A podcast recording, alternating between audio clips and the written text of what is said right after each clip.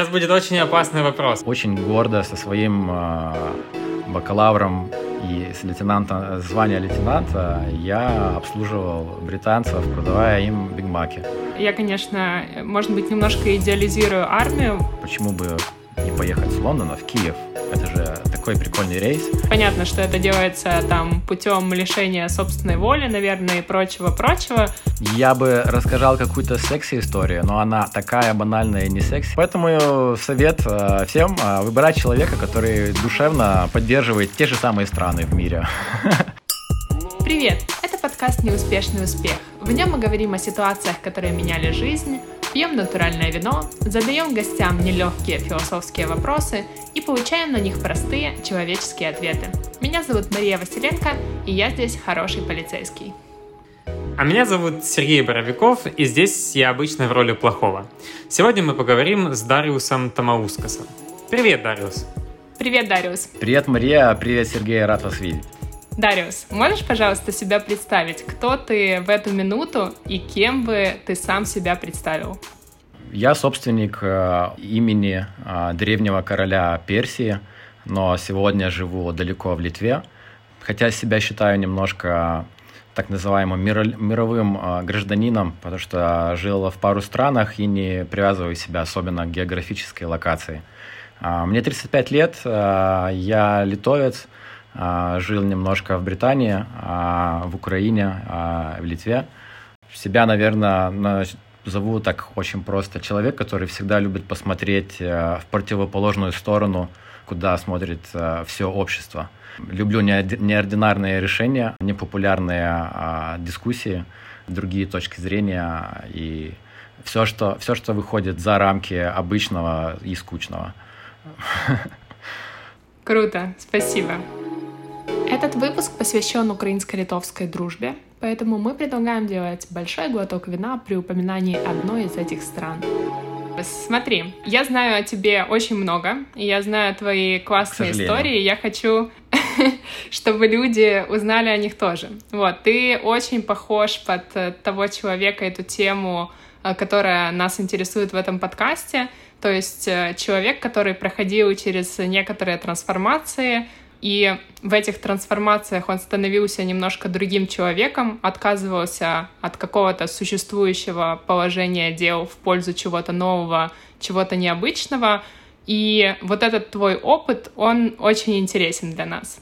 Вот, поэтому план таков, а, попробуй вспомнить несколько ситуаций, каких-то классных э, историй, в которых ты вот чувствовал, что ты трансформируешься, чувствовал, что ты вот сейчас что-то в себе там ломаешь или строишь что-то новое, чтобы стать новым Дариусом?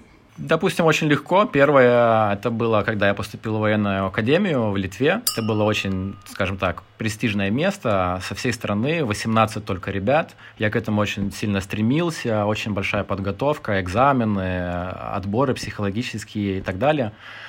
И уже когда я туда поступил и начал учиться, а это значит 4 года а, жизни а, по очень строгим правилам, без, без свобод, которые обычный студент знает.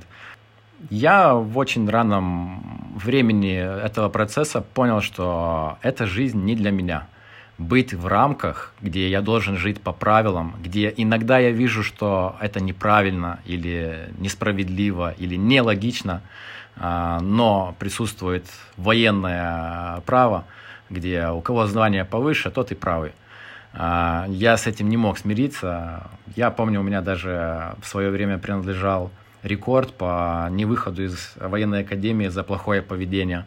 А, в первом курсе пять месяцев просидел, просто никого не видел.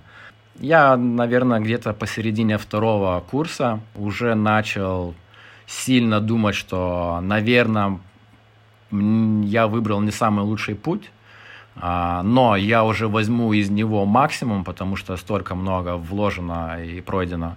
А, а по окончанию я не буду продолжать э, военную карьеру и э, буду по- по-другому строить жизнь. И уже под третий курс начал готовиться к всяким английским языкам, международной учебе, магистратуру, куда я подался потом и поступил.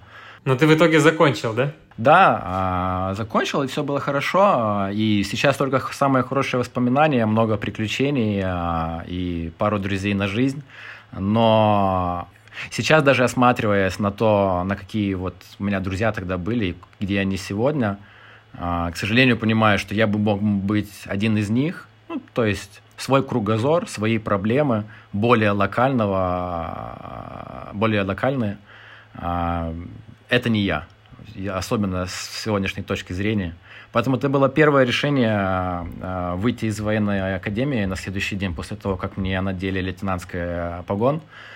А, в тот момент это означало большой финансовый штраф, а, который я должен компенсировать стране, потому что в меня вложены деньги.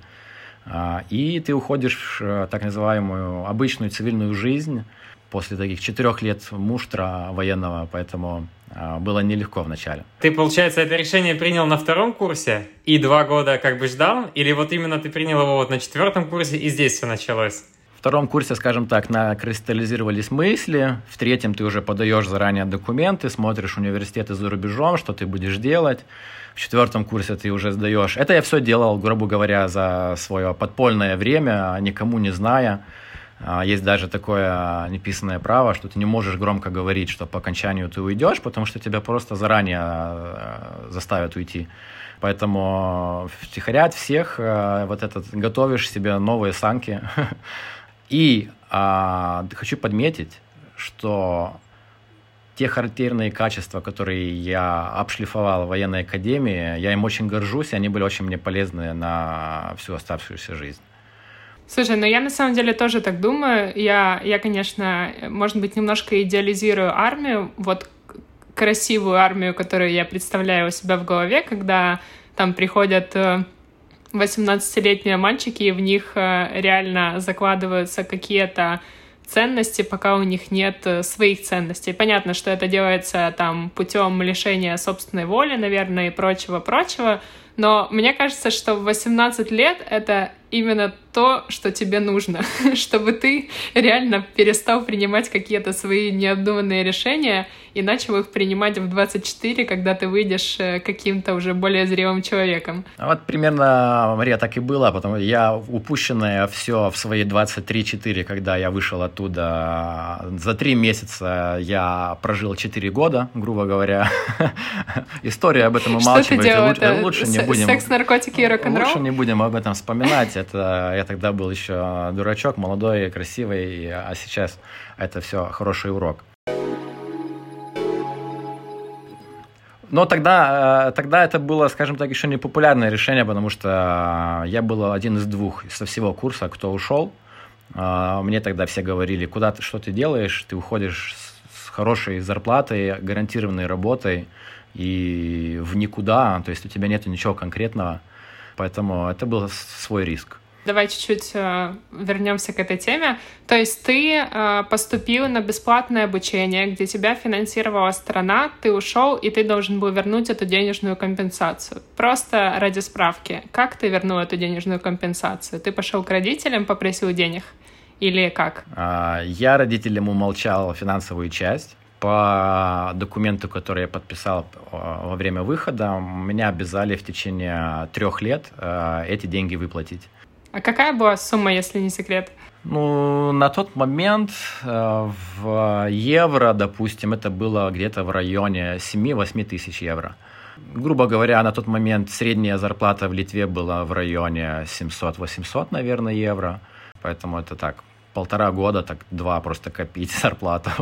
Угу. На тот момент, конечно, ничего не было. Я помолчал, а, но я уже в четвертом курсе знал, что я поступлю, поступлю в университет в Великобританию, уже получил офер, а, были документы. Я сдал хорошо экзамен английского и, и, и, и в военке. И э, вернул я эти деньги, работая по ночам. Во время учения в университете по ночам я работал в Макдональдсе. А, очень гордо со своим а, бакалавром и с лейтенанта, звания лейтенанта я обслуживал британцев, продавая им бигмаки.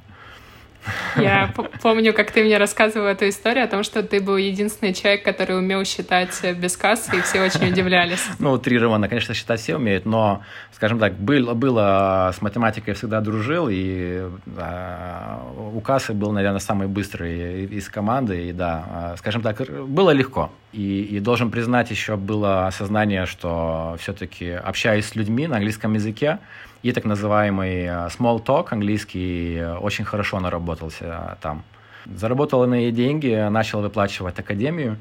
И э, мне кажется, только через два с половиной года уже узнал отец нечаянно. Он там получил подтверждение оплаты в почту в дом в Литве. И отец сказал, уважение за то, что сделал, но мог и сказать, решили бы проблему легче, меньше бы, больше бы по ночам спал. Ну, так нормально. Окей, но давай подытожу эту ситуацию. Ты до этого, получается, э, видимо, не сталкивался, да, с ситуациями, когда бы тебя ограничивали, да, и здесь, когда тебя сильно ограничили, ты решил, что, о-о-о, ребят, давайте я как-то пойду другим путем, да, то есть именно тут вопрос ограничений каких-то внешних. Но ведь дома тебя тоже сто пудов ограничивали, как и всех. Отец э, офицер э, бывший, поэтому дома у меня тоже было военное положение всегда. Но решение это было мое, а, поступать э, в военную академию. Наверное, скажу так, когда ты молодой, ты не особо знаешь жизнь. Когда тебе 17-18 лет, и ты должен решать, куда тебе всю оставшуюся жизнь идти и чем заниматься – очень много людей, наверное, делают какие-то решения, о которых потом жалеют. А, я, может быть, неправильно понимал, что такое военная жизнь. А, мне было очень весело во время учений, я общался с ребятами, я там не депрессировал, но я просто понимал, что здесь я буду в рамках, где внутренний я, который всегда за справедливость, он здесь будет иметь проблемы. Я не могу сдержать языка, если что-то мне говорится в лицо неправильно. И некоторые решения военные, неважно, это Евро, НАТО или, или где-то в другой стране, есть все-таки дурацкие военные решения, где-то что-то делается ради галочки, где-то не очень справедливо, поэтому все-таки я подумал, что в реальной жизни лучше без этого. Второе, это уже живу в Великобритании 5-6 э, лет, окончил учебу, работаю в финансах. А, и второе, наверное, самое большое решение, это было бросить работу в Британии, за которую я опять также сильно работал, старался, и а, опять уехать в никуда. А, то есть на тот момент я решил, почему бы не поехать с Лондона в Киев. Это же такой прикольный рейс. А, и я взял вот билет в одну сторону с э, осознанием внутри, что попробую себя там. То есть, подожди, а, ты взял просто любые билеты в любую страну, или ты в Украину зачем-то полетел? Нет, конечно. Э, я опираюсь об события 2014 года, которые там э, произошли. Естественно, наверное, как и всех нас, и всю, мир, всю мировую прессу на тот момент, э, Украина была всегда на первых страницах газет, новостных сводок. А, я следил за событиями. У меня никогда не было ни друзей, ни знакомых в Украине. А, я ни разу не был в Украине до этого момента. И просто, скажем так, какое-то внутри было сочувствие народу за происходящее. Как Eastern European понял немножко, может быть, э, эту боль. Попался человек, э, который так на полслова сказал, ты лучше приезжай, посмотри на неделю все как есть, а там уже это.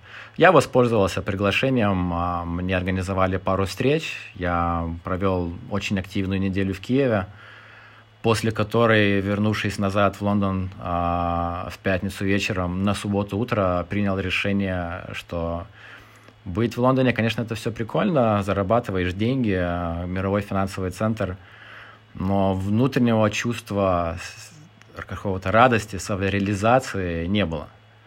А тебе показали какую-то возможность э, себя реализовать в Украине или что было триггером? На тот момент я считал, что если я немножко знаю русский язык, э, если я немножко понимаю, что такое Eastern European регион, э, геополитической точки зрения, если я в тот же момент э, человек, который живет э, в Лондоне, занимается финансовыми и понимает такие немножко western э, business culture, так э, я могу, может быть, там полезен быть.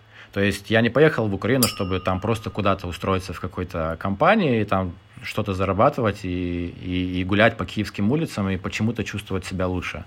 А, было внутреннее желание очень сильно присоединиться, может быть, к каким-то правительственным вещам, а, потому что было очень сильное информационное поле, что страна меняется, нужны люди, а, нужны люди с пониманием, как строить какие-то common sense вещи, очистить страну там, со всех точек зрения, там, финансово, экономически улучшить и так далее. И я подумал, why not? Можно попробовать. Прикольно. Ну окей, давайте, давайте вернемся немножко. Ты вот прилетел в Лондон э, с пятницы на субботу и принял это решение. И какие дальше твои шаги? Что ты делал, что происходило дальше и насколько ожидания реальность соответствовали? Тут хорошо было бы заметить так, что учился я не в самом Лондоне вначале, а в Северной Англии. Это чуть-чуть выше, там городок поменьше был. А, поэтому для меня была изначальная такая цель. Я люблю визуализировать какие-то свои цели.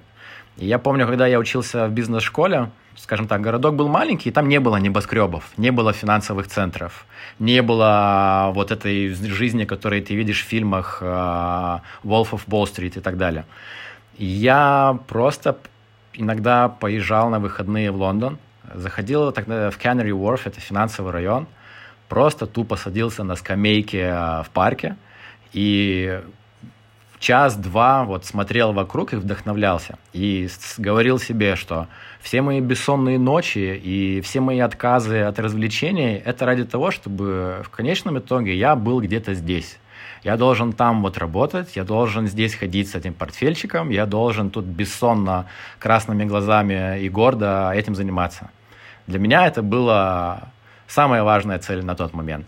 Ну, э, ты в итоге к этому пришел? А, и в итоге я к этому пришел. И как потом чувство? Э, ты... Просто обычно в такие моменты бывает, ты приходишь в эту точку и думаешь, и все? В смысле, э, зачем я сюда шел? У тебя так было? Или наоборот было, вау, и следующая цель? Хотелось бы сказать, что когда я этого достигнул, я вдруг прозрел и что-то там поменялось. Но, к сожалению, нет. А, когда я этого достиг, я думал, что то, что я просыпаюсь в 5 э, утра и еду на первом метро куда-то на работу, и то, что я возвращаюсь в час ночи с последним метро, это офигенно, потому что я же столько на это работал. Такая большая конкуренция на эти рабочие места. Это был пик финансового кризиса. На, на рынке много безработных с опытом. Поэтому я шел по этому пути, который мне, может быть, не всегда нравился, но я думал, что так надо – и, наверное, все начало меняться последние там полгода до моего выезда. А, я участвовал всегда, и особенно в то время, активно в всяких социальной деятельности, в всяких молодежных организациях. А, разъезжал по всяким конференциям по Европе, там лидерство, политические и так далее. И я видел много людей со всей Европы, которые, скажем так, финансово зарабатывали меньше, чем я, но я видел, что за эти пару дней знакомств я видел, как они, что они были счастливее меня. Что как они общаются, как они общаются про какие-то вещи, как они себя преподносят. И я за, начал задаваться вопросом, почему этот человек, который занимается вроде там чем-то вот таким, да, и это ему не приносит финансовую выгоду. И я начал понимать, конечно, что эти люди наслаждаются тем, что они делают, что они кайфуют от этого. И, наверное, были вот, был первый момент, когда я сильно задавался вопросом, нравится ли мне то, что я делаю, правильно ли я это делаю, хочу ли я самые молодые, красивые свои, свои года потратить на вот просто работу. Это было 95% моего времени, это работа, транспорт, работа, транспорт. А для справки, сколько тебе тогда было лет? А, я начал работать в финансовом центре где-то 24, мне кажется, ну и до 29 с половиной, 30 где-то. Вот расскажи, как это происходит физически у тебя? Как вот ты говоришь, я задавался вопросом. Да, я тоже так делаю, я это делаю по Я имею в виду, как это вот у тебя? То есть это ты садишься и смотришь в зеркало и спрашиваешь, или ты идешь и спрашиваешь, или ты спишь. Как происходит диалог сам с самим собой? И вот как ответ э, ты получаешь? Хороший вопрос, никогда не думал об этом. Но если так по-быстрому, наверное, сам э, твой мозг начинает с тобой подсознательно об этом говорить. А как? Допустим, ты приходишь на работу, я прекрасно помню пару понедельников после моих вот этих выездов на выходные там по, и много нетворкинга, где я садился у компьютера и открывал эти же самые таблицы, эти же самые графики, и я внутренне понимал, что у меня нету мотивации. Я понимал, что надо, и я это делал, но я чувствовал, что я чем дальше, тем больше это делаю через э, вот этот внутренний не кайф. В тот же самый момент должен признать, допустим, э, у меня в тот момент было три монитора, где я в последней работе работал в Лондоне, и где-то половину третьего монитора у меня стояли два окна открытых, два стрима а, постоянно с Украины, где у вас там происходили на тот момент все вот эти вещи. И я работаю, и я одним глазом смотрю. И я понимаю, что вот все происходящее, оно как будто у меня дома происходит. И я понимаю, что я хочу много времени, неважно как, не знаю даже как, но я хочу много времени уделять одному вот этому половину окна там, а, где я смотрю. Прикольно. Прикольно. И в какой-то момент эта мотивация достигает такой точки, где ты понимаешь, well, this is it. Uh, может быть, вот сейчас этот момент. И тут откуда-то человек появился, который тебя повез в Киев, да? На одной из этой конференций, это было, мне кажется, в Лиссабоне, я познакомился с парой украинцами. А, они так предложили, я вроде согласился в шутку, но потом они меня достучали, сказали, ну так что? А, ну и я воспользовался моментом, там, скажем, у меня была неделя полу, такая более, более легкая, я взял типа отпуск, поехал, и то, о чем я много полгода читал и смотрел, я увидел своими глазами, и это просто еще усилило больше во мне вот это сознание, что, может быть, надо попробовать у меня не было, здесь надо подчеркнуть, у меня не было плана такого, что я здесь приеду и буду строить новую жизнь в Украину. Было такое внутреннее, что надо взять пару месяцев отпуска, просто проветрить голову, отключиться от всего, что я сейчас делаю – Делать это, может быть, надо в другой стране или в другом городе. Рассматривал даже и Латинскую Америку, и э, Испанию или Италию. Может куда-то поехать, там, арендовать что-то на месяц и просто отдохнуть. Или поехать в Киев, и, и кроме того, чтобы э, вот, заняться чем-то, что тебе привлекает. А там уже просто сложились обстоятельства, правильно. Я хотел спросить э, про третий момент. Судя по всему, раз ты в Литве, то киевский момент закончился. А, наверное, первые пару лет в Киеве, они были очень сильно меняющие меня изнутри. А, что я имею в виду? А, я начал делать какой-то, заниматься деятельностью, которая меня в тот момент, я кайфовал. А, я начал работать с государственным сектором. В конечном итоге оказался в Министерстве экономики и там работал а, в команде а, министра по финансовым вопросам. Ого. Грубо говоря, было много очень интересных общений и встреч. Было все очень новое. Я не был всезнайкой, и я не знал всех правильных ответов на вопросы, которые мы тогда решали.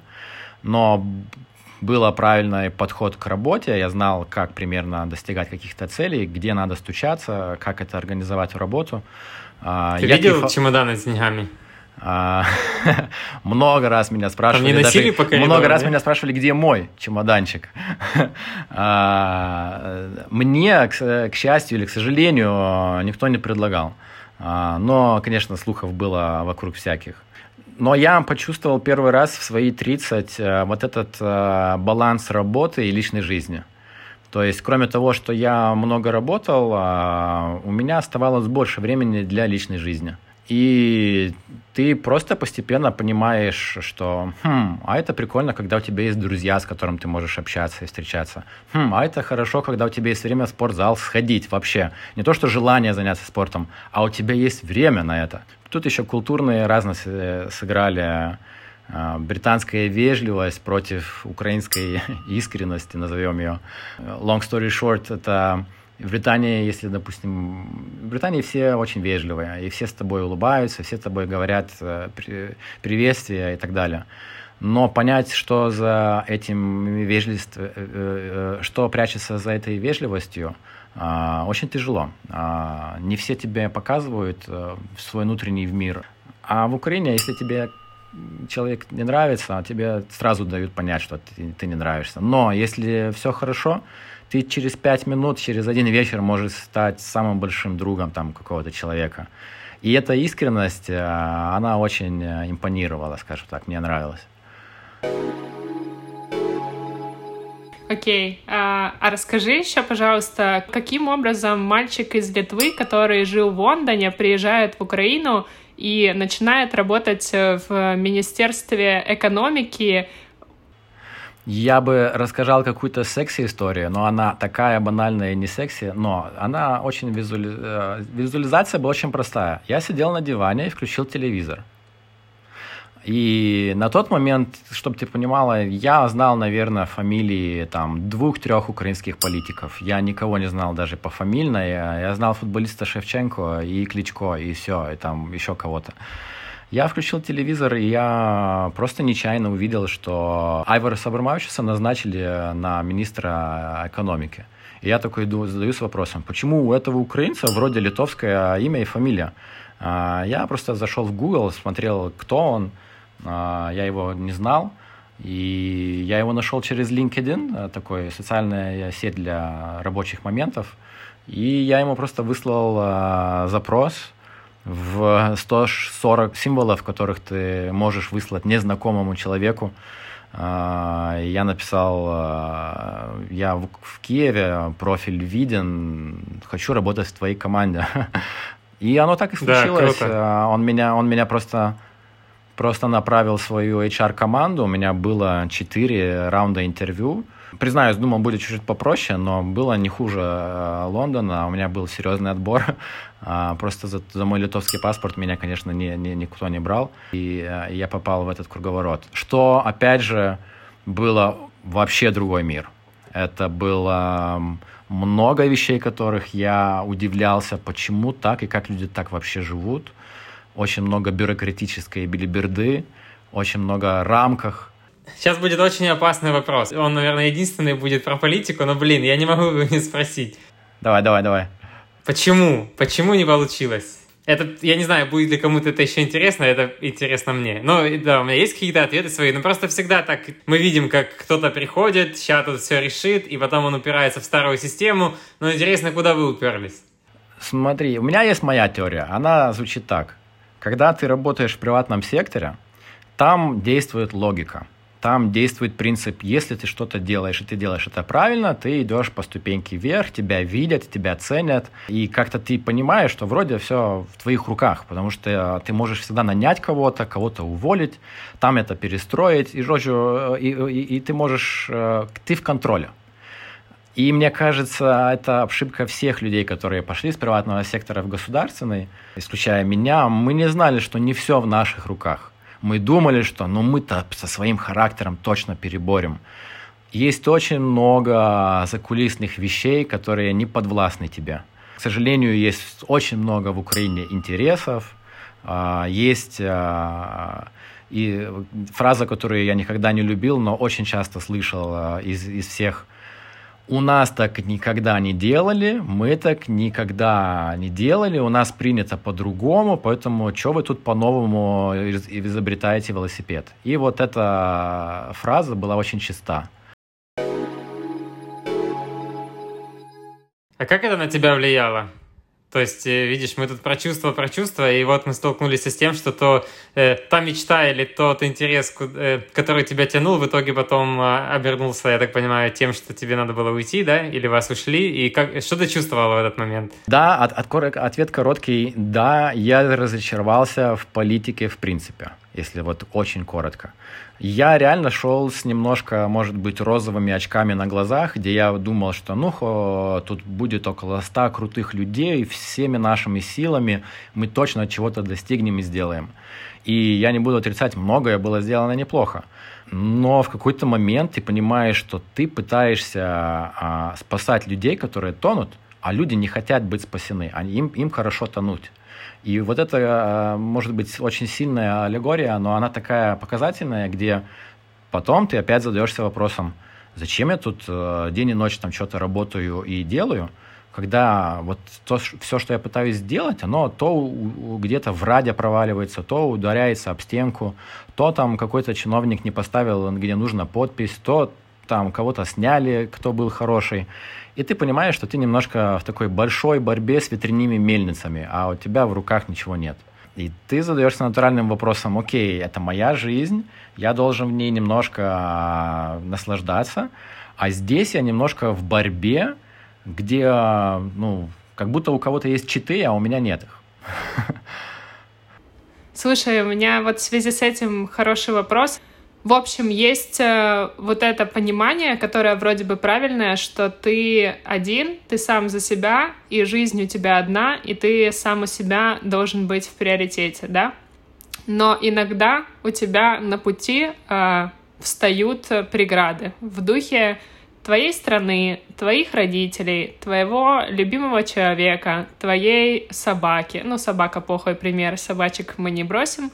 Но а, вот в эти все люди, которые как будто бы не мы, но как будто бы часть нас, которые нас сдерживают. Как ты считаешь, а, как нужно работать с вот этими препятствиями, которые как будто бы пришиты к тебе, но не есть ты? очень personal вопрос. Я везде в историях умалкивал про людей, которые были близкие ко мне. А, ну, допустим, в истории про где я оставляю Лондон, на тот момент в Лондоне у меня была девушка, с которой мы три года жили вместе. А, и в субботу утром, когда я принял громко озвученное решение уезжать э, в Киев, а, я это ей сказал, вот, когда мы просто были дома вместе. Ты, конечно, обдумываешь эти моменты, а, но для меня тогда всегда было, и, наверное, и сейчас остается, это моя жизнь, и все, что здесь я делаю, должно быть ради меня. А, то есть, если я хочу принять какое-то решение куда-то поехать, я ли еду или с тем человеком, или еду один.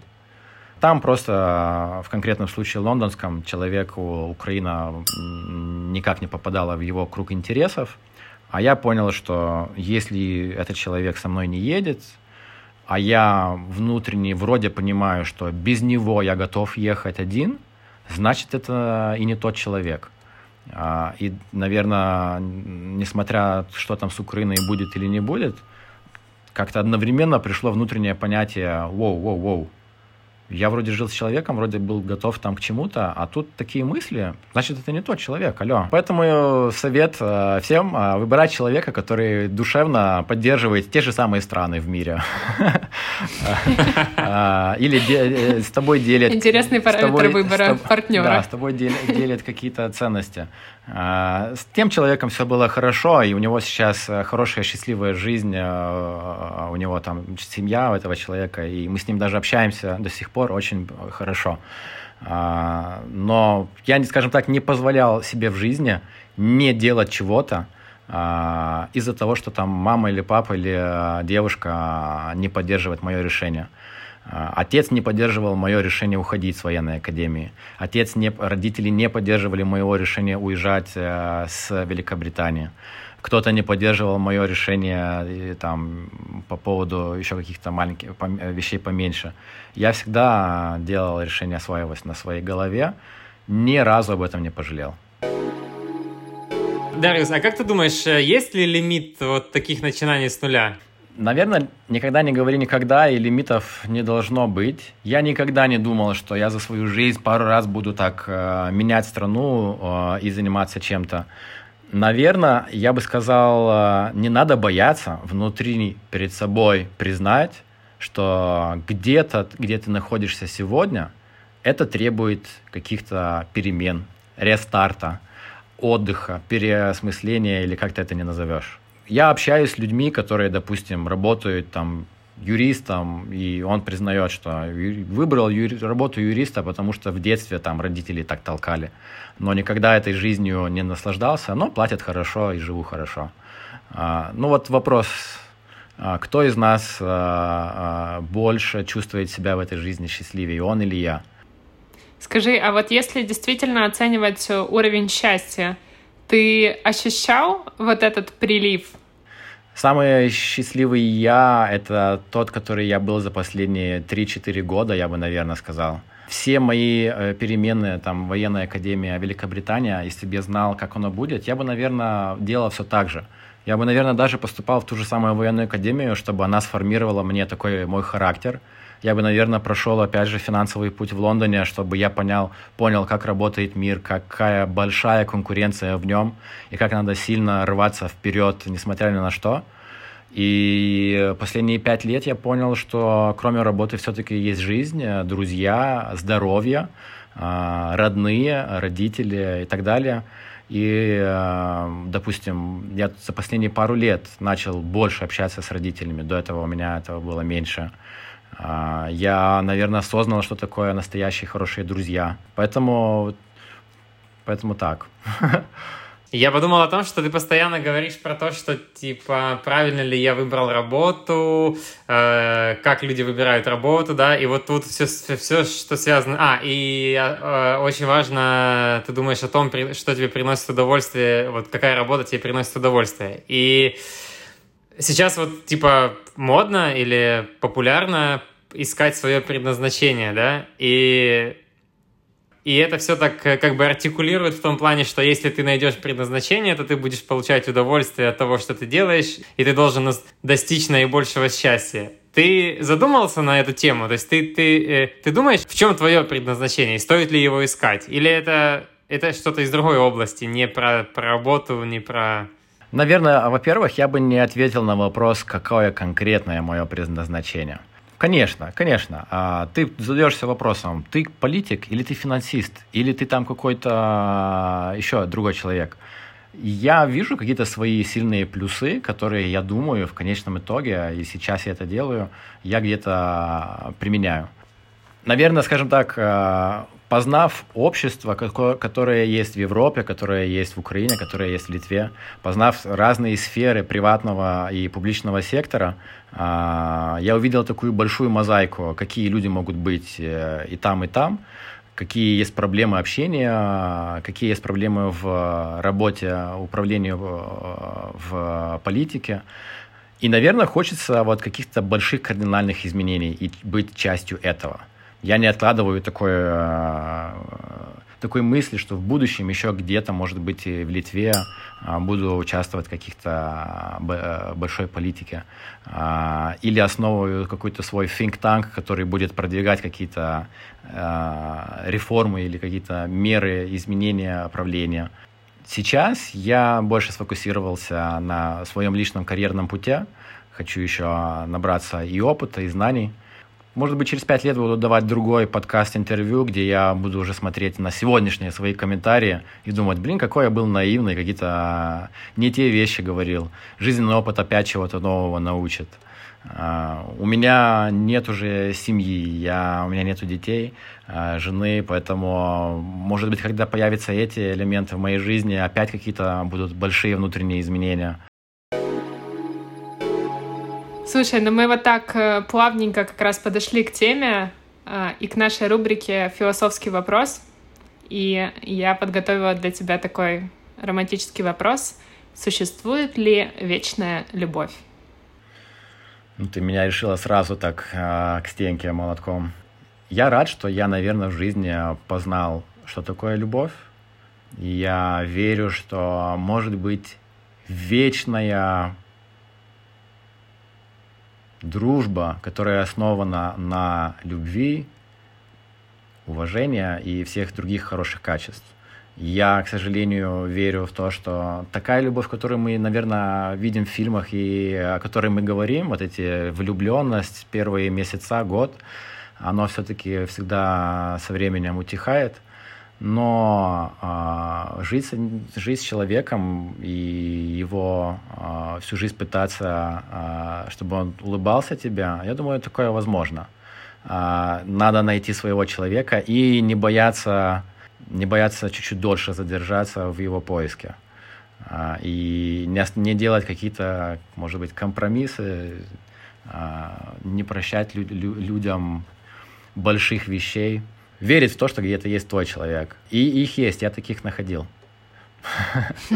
Круто, очень вдохновляет, что он, он был не один, этот человек. Ой, я, я верю, что в мире есть статистически нам очень много людей подходящих. А, нету так, что ты встретил одного человека. Я помню свою, свои, свои первые опыт еще в детстве. Кажется, мир рушится, когда ты этого человека теряешь. А потом жизнь идет, и эти люди вроде приходят, и ты, и ты вроде заново проживаешь это. Круто, круто, спасибо. Сережа, а что ты думаешь насчет вечной любви? Блин, ну я не могу так э, просто ответить на этот вопрос, потому что мне надо задать много уточняющих. Потому что тебе надо еще жить э, вечером. Не, не, на самом деле, ну, если кратко ответить, то я думаю, что, что, конечно, ничего такого нет. И это какая-то романтическая херня.